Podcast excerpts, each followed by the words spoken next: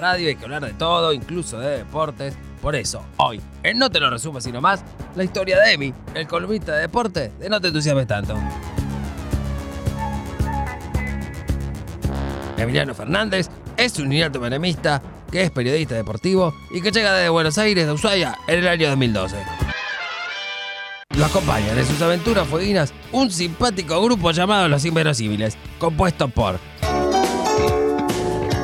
Manuel, como el cocinero experto en memes, Gini, como el ciberdelincuente brasilero fanático de la Imperial Helada, y el negro Cristian, como el bicipolicía vegano. Pero, pero, pero, la verdadera pareja de Emi, su compañero, se llama Oliver. Un simpático perrito de 40 kilos que es muy activo y que usa un pañuelito. Y mirá qué lindo el perro, cómo viene. ¡Ay, ay! ¡Salí acá, perro! ¡Eh, eh! ¡Escucha, perro, escucha! ¡Madre de Dios! ¿Qué? ¡Chica! Dicho todo esto, los invito a que escuchen lo que dice mi vieja, Marta. Escuchate esta columna que es buenísima y seguí a No te entusiasmes tanto en redes sociales. Punto. Besitos, besitos, chao, chao.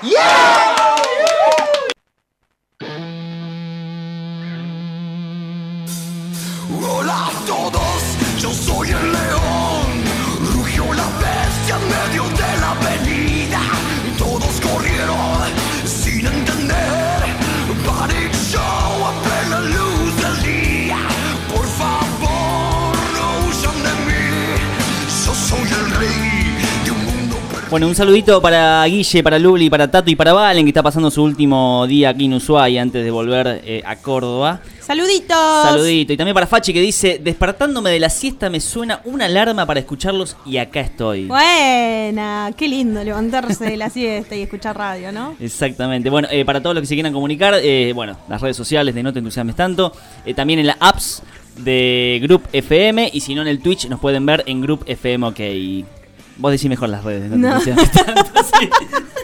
arroba no te entusiasmes tanto eh, en Facebook y arroba no te entusiasmes en Twitter e Instagram. Pero pasamos a lo que nos vaticina esta cortina y es que está del otro lado el señor Emi Fernández. ¿Cómo estás, Emi? Emi, ¿estás ahí? ¿Estás ahí, Memi? ¿Con mucho delay o sin delay? A ver, ¿te escuchamos? Siempre al principio nos cuesta, pero Sí. después, después arranca. Igual es- él está sonriendo. Para mí se hace desear. Es como, ay, voy a hacerme un par, un par de segundos rogar. A ver, Emi, ahí está, y yo lo escucho. A ver. No te escuchamos, Emi. Tenés un temita con el micrófono. Veo que te estás sonriendo un poquito. Está contento por lo No, menos. no, y bueno, ¿qué, por qué, ¿qué pasó el fin de semana? ¿Tiene razones para estar contento? Y espero que sí, espero que sí. Un fin de semana. Ahí está, vamos. Se hizo, se hizo al aire, ¿no? Bien, bien, Ahí bien. está. Te pido que hables fuerte y claro. Así nos escuchamos todos. ¿Cómo estás, Emi? ¿Cómo andan? ¿Todo bien, chicos? Muy bien. Muy bien. Eh, ¿Este fin de? ¿Cómo estuvo? ¿Cómo fue? Bien, rock and roll, Rock and Esa. roll, así como tu cortina. Bien. tal cual. Pero yendo a ver otra banda, no La Renga. La Renga la semana que viene. Ajá. Ah, estás de gira vos también. A pleno. Olvídate, hay que aprovechar. El 40% de vacaciones que dije en un principio que tenía. Que Muy- para mí es un 60-40 al revés, pero no vamos a decir nada, no te vamos a mandar frente, al, No, hay que frente. dejarlo así, hay que dejarlo así mejor. Bueno, tenemos mucho para hablar. Eh, una fecha que estuvo ahí como con algunas polémicas. Eh, había empezado como medio light el tema del bardo. Y bueno, surgió como esta dualidad, esta típica dualidad entre eh, Boca y River. Y especialmente con las dos polémicas que tuvieron ambos partidos. Pero bueno, haceme como un resumen de la fecha y habla específicamente de lo que fue esta, e- e- esta falta de criterio, podríamos decir, de- del arbitraje en general en algunas cuestiones, eh, bueno, dentro de lo que es el juego en sí. Sí, rápidamente, bueno, se confirman lo que son los lideratos de cada grupo. De un lado, estudiantes, que no para de hacer goles. De un equipo de Cieligi que era tildado como diciendo, bueno, te hace uno, todo de cabeza. Sí. Bueno, metió seis contra Barracas el fin de semana en la cancha de Huracán, donde se posiciona como uno de los mejores equipos del campeonato.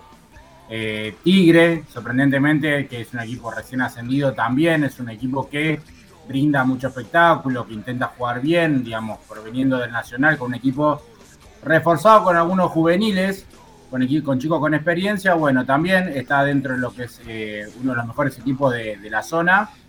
La sorpresa para mí hasta ahora es Aldo Civi, que había arrancado bastante mal, pero Sí. de la mano de Palermo, digamos, se viene reacomodando y hoy está por encima de Boca, por ejemplo, en lo que es el grupo. Eh, así que estaría tercero, digamos, en su zona y le permitiría clasificar a falta de cuatro fechas aproximadamente a lo que son, digamos, los cruces posteriores, ¿no? Digamos, a cuando se define, se empieza a definir la parte del torneo. Bien. Del otro lado, se afianza Racing, Gagoneta full. Eh, está, está por llegar a una especie de invicto, puede ser, o no sé si ya llegó en cuanto a, a victorias y en cuanto a partidos invictos también. Racing, Sí, exactamente. Racing consiguió un histórico de nueve victorias consecutivas de manera local, Ahí va, sí. eh, que no lo conseguía el Racing de Pisuti, estamos hablando de los años 60, o sea, Mira. como Racing en todo es a largo plazo y todos sus récords son con millones de años en el medio, bueno, en este caso lograron un récord de más de 50, casi 60 años. ¿Tenés amigos de Racing, Emi? O amigo independiente que le pega a Racing. Ah, con- ah, conocidos. Bien. Por eso la libertad, Ah, digo, la, no. la- la- la soltura en tus comentarios. Lo puedo decir cualquiera, digamos, o sea, no hay ningún problema, la, la realidad no duele. Está bien, está bien. Eh, sí, sí, bueno, eh, puntero. Y por ahora, bueno, eh, los, los cruces, ¿cómo serían los cruces? Porque faltan tres fechas, cuatro fechas. Cuatro fechas faltan, ¿no? Cuatro fechas y arranca mañana, así de vuelta a este torneo rápido, digamos, eh, que, nos, que nos meten en el fútbol profesional, ¿no? Express, sí, torneo Express.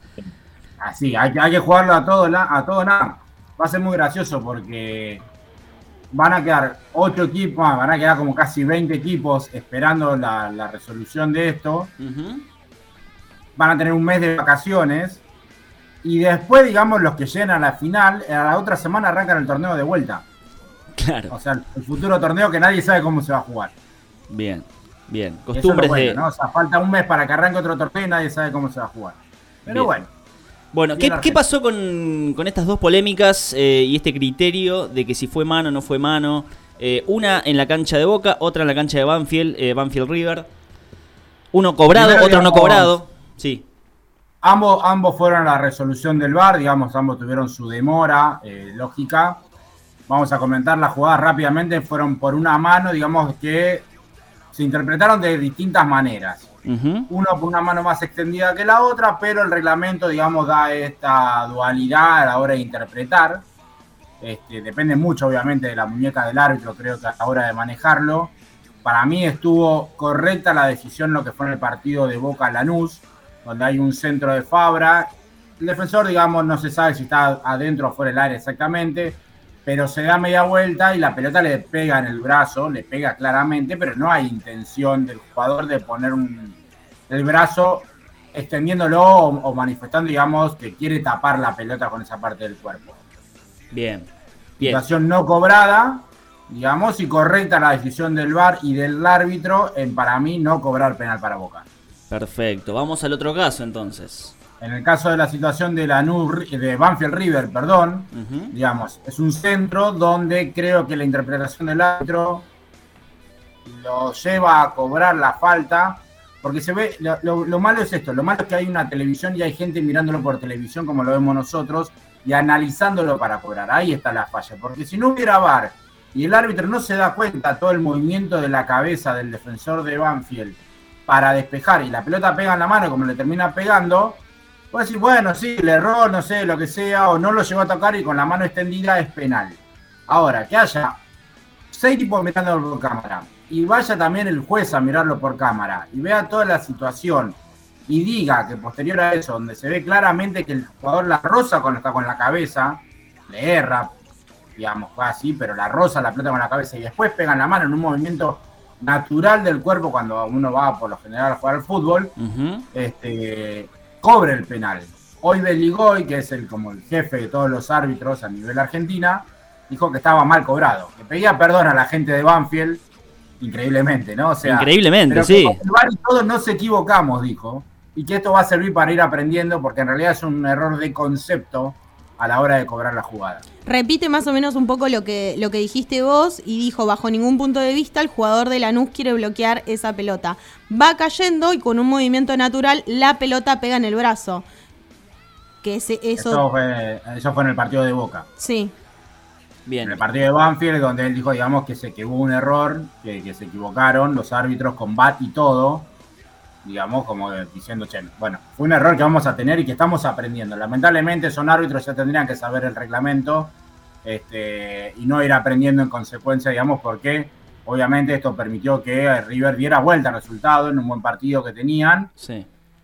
Y bueno, como lo dijimos de un principio, lo más favorecido hasta ahora siguen siendo Boca y River, digamos, la, la- iba a pasar. Lamentablemente se veía venir, pasa mucho en el fútbol español y acá iba a ser una réplica. Eh, y lamentablemente está pasando, porque una cosa es, bueno, sí, hubo un agarrón, lo empujaron, le pegaron a alguien en un córner y está bien cobrado, o un gol mal bien anulado, o lo que fuere, digamos, ya con estas situaciones de mano, también pasó en aquel momento, recuerdo en el penal que le cobran a Marco Rojo, eh, son todas situaciones muy finitas que el VAR hace que sea a favor del más grande, o en este caso de los más grandes del país. Bien. Lamentablemente, ¿no? Pero bueno. Bueno, eh, sí, contenta la gente de Banfield quedó, seguramente. Eh, Saludos bueno, a Juancito que debe estar eh, contento con el partido. Claro, claro. Eh, bueno, eh, Emi, eh, pasamos a- al polideportivo, sería, y en este caso, eh, buenas noticias, tengo entendido, dentro de todo. Sí, rápidamente, digamos, podemos eh, hablar que tenemos dos selecciones campeonas en lo que han sido este fin de semana deportivo. Los Pumitas, los Pumas de Seven, digamos, salieron campeones en Vancouver, en lo que es la gira que, digamos, juegan todos los seleccionados y que es anual y que van jugando distintos torneos en distintas partes del mundo. Bueno, los Pumas Seven lograron el primer oro en lo que es esta temporada, ya venían de consagrarse con eh, distintas medallas de plata, de bronce, un quinto puesto. Bueno, ahora se les dio finalmente y derrotaron a Fiji. Fiji, una isla, digamos, de Oceanía, que es potencia en Seven, por sobre los All Blacks, por sobre eh, Sudáfrica o cualquier otro equipo tradicional, digamos, de rugby. Fue 29 a 10 en la final. Y bueno, fue alegría, digamos, para el rugby argentino. En Ushuaia se juega mucho también el tema del Seven, por lo general, cerca de fin de año. Eh, así que, digamos, es algo bastante, uno lo tiene bien a flor de piel, digamos.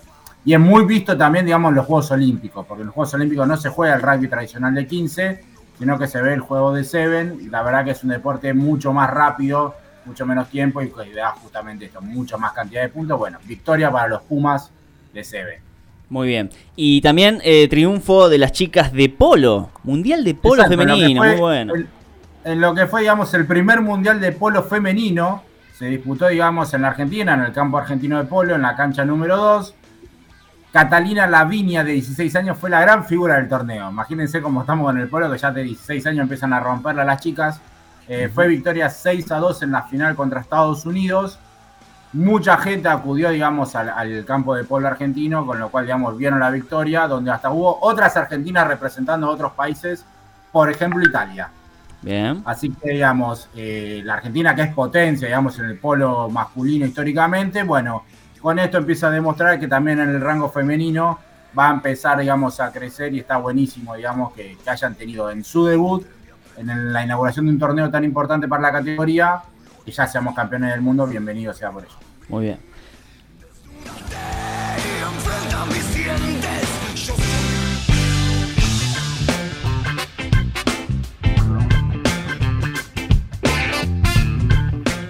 Bueno, esta musiquita eh, es la que cortina de alguna manera este Mani Geómetro. Creo que está bien dicho. Porque le- Teníamos una discusión de cómo se decía. Lo mencionamos tantas veces y mal, en mi caso, pero bueno. Eh, antes de pasar a, a este a esta noticia sobre el Mundial de Qatar, te quiero tirar una efeméride, Emi, si te parece. Dale. El día de hoy, 1993, frente al Club Atlético Newell's Old Boys, eh, debutaba nada menos ni nada más que Marcelo Gallardo. Mirá. El corazoncito, mira cómo se le hace la risita. Es para que, bueno, es para que si querés tributarlo de alguna manera hoy en día, eh, o pienses todos estos eh, logros que tuvimos en este último tiempo, bueno, eh, no sé, es, es un, es un datito, mi, mi datito de color de todos los días. Mejor entrenador que ha sido como futbolista. Lejos. Bien. Ha sido un buen futbolista, pero es mejor entrenador que lo que ha sido en su carrera inicial. Muy interesante lo que dice en el Libero el expresidente de River, donde dice que si no se apuran por Enzo Francescoli, Gallardo tenía todo acordado para firmar con Newell's. Exacto. Y arrancar aún el fútbol argentino. Así es. Bueno, me encanta tu diplomacia, la verdad, porque te estaba tirando una chicana y me la respondiste con, con- con altura, con elegancia. elegancia. Muy bien, perfecto. Bueno, eh, pasamos a, a lo que tiene que ver con Qatar eh, 2022. Cada vez falta menos, eh, aunque falta mucho también. 217 días. Gracias a esta 13 cuenta horas o, regresiva. 14, o 12 horas, una cosa así. Bien, eh, hoy trajiste algo medio. Hoy sí que trajiste algo de, de color, te diría yo. Sí, vamos, vamos con algo, digamos, la noticia. Faltan, como decíamos, ¿no? Son siete meses. Sí. eh, casi exacto, porque el 21 de noviembre arranca el Mundial, estamos a siete meses y tres días, digamos, el inicio de la competencia. Bueno, tenemos cuatro muchachos que van a salir a pedalear para llegar a Qatar. Así directamente. Mira, Son cuatro cordobeses que tienen, digamos, la intención de llegar por bicicleta o con bicicleta, digamos, Ujú. corriendo parte del mundo, arrancando en Sudáfrica. Ya se tomarán un avión o llegarán de alguna manera, una balsa, algo hasta Sudáfrica, donde van a iniciar, digamos, su recorrido para llegar siete meses después a dar inicio, digamos, a lo que va a ser la competencia mundialista. bueno, que vayan en balsa no significa que no pedaleen, capaz que se ponen a pedalear ahí en el barquito, no sé, como para Sí, mantener yo el me ritmo. imaginé tipo los dibujitos que tengan la- el- con todo ahí armado para ellos ir moviendo el- la balsa, el barco, lo que sea. Claro, Que vayan entrenando. bien. Y empiezan en Sudáfrica y la idea es pasar por diferentes países, tengo Sí, entendido. van a pasar desde Sudáfrica, van a la idea, comentado por ellos, es subir hasta Egipto, Arabia Saudita, pasar por el Medio Oriente. Este, van a ir filmando también todo esto y su idea es hacer, digamos, un documental en donde, digamos, van a ir publicando todos. Son ocho episodios que supuestamente van a llamar historias a pedal. Se mataron los muchachos. Eh, bien, eh, estar con el sí, nombre. sí, veo. Y bueno, y además tiene como una parte benéfica donde ellos dicen que cada kilómetro que hagan buscarán plantar un árbol nativo en la Sierra de Córdoba, que tras los incendios eh, ha quedado menos del 3%, digamos, así que no solamente es un acto de, de- de ejercicio y una por ahí una promesa seguramente que tengan de arrancar esto, eh, sino también la harán desde un lado benéfico. Habrá que avisarles que van a tener que conseguir su tarjeta Haya o Haya, Ajá, así como la canción, sí. porque Qatar ya designó, digamos, que sin esa tarjeta no podés entrar. Así como fue el Fan ID en Rusia, que Sí. fue a modo prueba, digamos, el Fan ID de Qatar se va a llamar Haya. Y bueno, Qatar ya lo está diciendo que para entrar y justificar también los partidos y todas las reservas van a necesitar de esa tarjeta. Bien, eh, para cerrar, Emi, ¿cuánto, para lograr algún tipo de objetivo o meta, cuánto, cuánto pedaleaste vos? ¿Cuánto la pedaleaste para llegar? ¿Eh? ¿De dónde a dónde? No, no, quizás para conseguir eh, Algo. algo, cualquier cosa, o sea, No, no, he tomado aviones, micro, bondi, pero pedaleada no tanto. Pero no sos de pedalear en una situación, o sea, si tenés que remarla... Sí, Remar no, es distinto que remar y pedalear. pedalear, perdón, sí. remar es otra cosa, pero hay que pedalearla depende del clima en Ushuaia, ¿no? También. Bueno, bueno, eh, zafaste, eh, zafaste con la pregunta. Muchas gracias, Emi. Chau, Emi. Chao chicos, gracias a ustedes.